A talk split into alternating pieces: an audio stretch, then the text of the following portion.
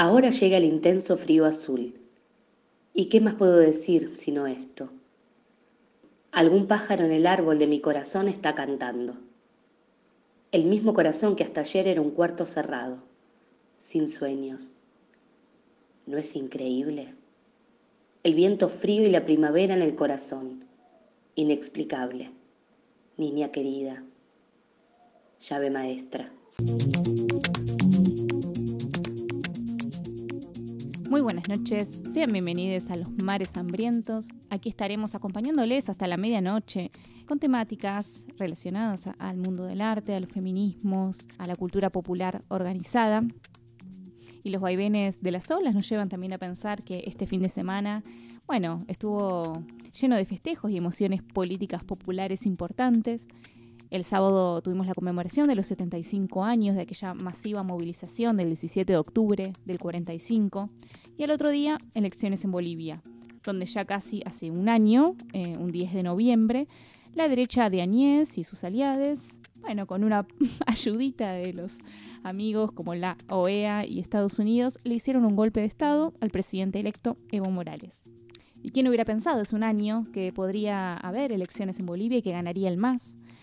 Eh, creo que nadie, ¿no? Porque no se vislumbraban buenas noticias ni para Bolivia ni para la región en su totalidad. Más allá de que Macri perdió aquí las elecciones, bueno, la mayoría de los países que componen esta región estaban y están atravesando una derechización importante, ¿no? Y en la adversidad a veces se complica ver un futuro promisorio. Y esto no es exclusivo de la vida política. El mundo del arte también está plagado de derroteros, de vaivenes, de experiencias de subidas y bajadas.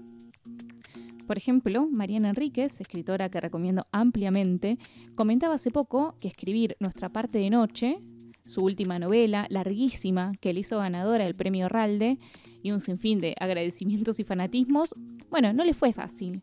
Arrancó con intermitencias durante el año 2017 y continuó trabajando con fuerza en el 2018, pero que antes de eso ella no tenía mucha experiencia en esto de escribir novelas.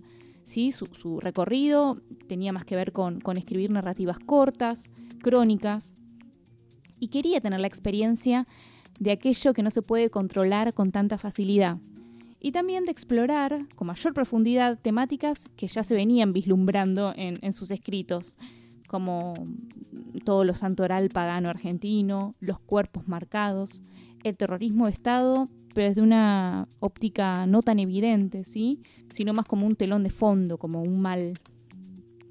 Ahora, entre sus laburos tenía dos novelas. Una del año 95, una novela como ella denominó de realismo sucio, y otra del 2004, que trata sobre la iniciación adolescente en un contexto muy brutal de, de violencia económica. Novelas que le gustan porque eran lo que tenía ella para decir en ese momento determinado. Era lo que podía escribir. En el medio tuvo un intento de acercarse al género del terror, pero que fue un fracaso total. Una novela horrible, porque ella no sabía escribir eh, el género, no tenía asimiladas las reglas. Y era larga, la novela le llevó dos años de trabajo. Y la terminó, no se rindió. Cuando la llevó a la editorial, le dijeron que sinceramente era horrible. Y sus amigas le dijeron que no funcionaba bajo ningún punto. Mariana no se acuerda ni el nombre de la novela. Dice que no existen pruebas del manuscrito, aunque duda acerca de una amiga que vive en el sur que dijo que tenía una copia, a pesar de que ella le rogó que la destruyera y que no sabe si lo hizo.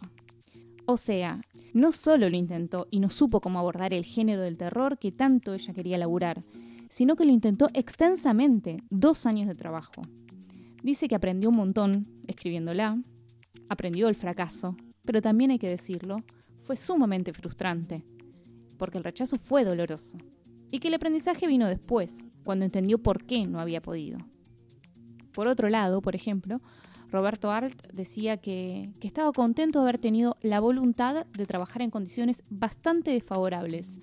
A él particularmente le interesaba estimular a los principiantes en su vocación, porque cuando se tiene algo para decir, se escribe en cualquier parte.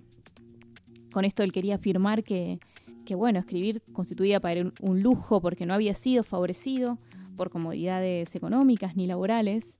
Él, bueno, laburó como, como periodista y también como inventor en Lanús. Y que siempre escribió en redacciones ruidosas, apurado por entrega de una columna diaria, Por eso muchos lo acusaban de, de escribir mal, de no tener un estilo, de ser demasiado directo. Sin embargo, su pluma incisiva, cargada de ironía, bueno, redefinió la literatura argentina. Aunque su obra se empezó a conocer después de su muerte, a partir de los años 50. Y él nos trajo una de las frases más hermosas que hay. El futuro es nuestro por prepotencia de trabajo. Y esto aplica para todos los ámbitos. Escuchábamos la última intervención de Mujica, el Pepe Mujica en el Senado, que decía, y le quiero transmitir a los jóvenes, hay que darle gracias a la vida. Triunfar en la vida no es ganar.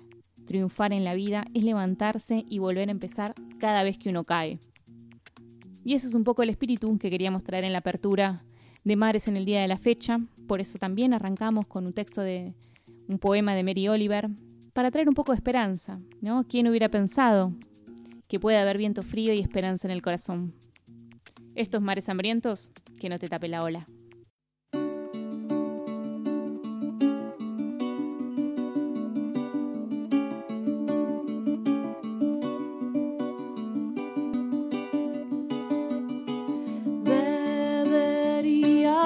A tejer, debería conocer los secretos de los que saben esperar, el oficio de quienes traman, de los que apuñalan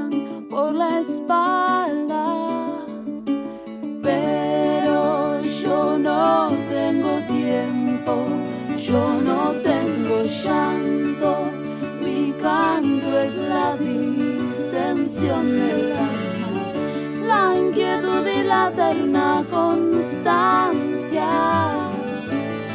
la noble persecución del placer.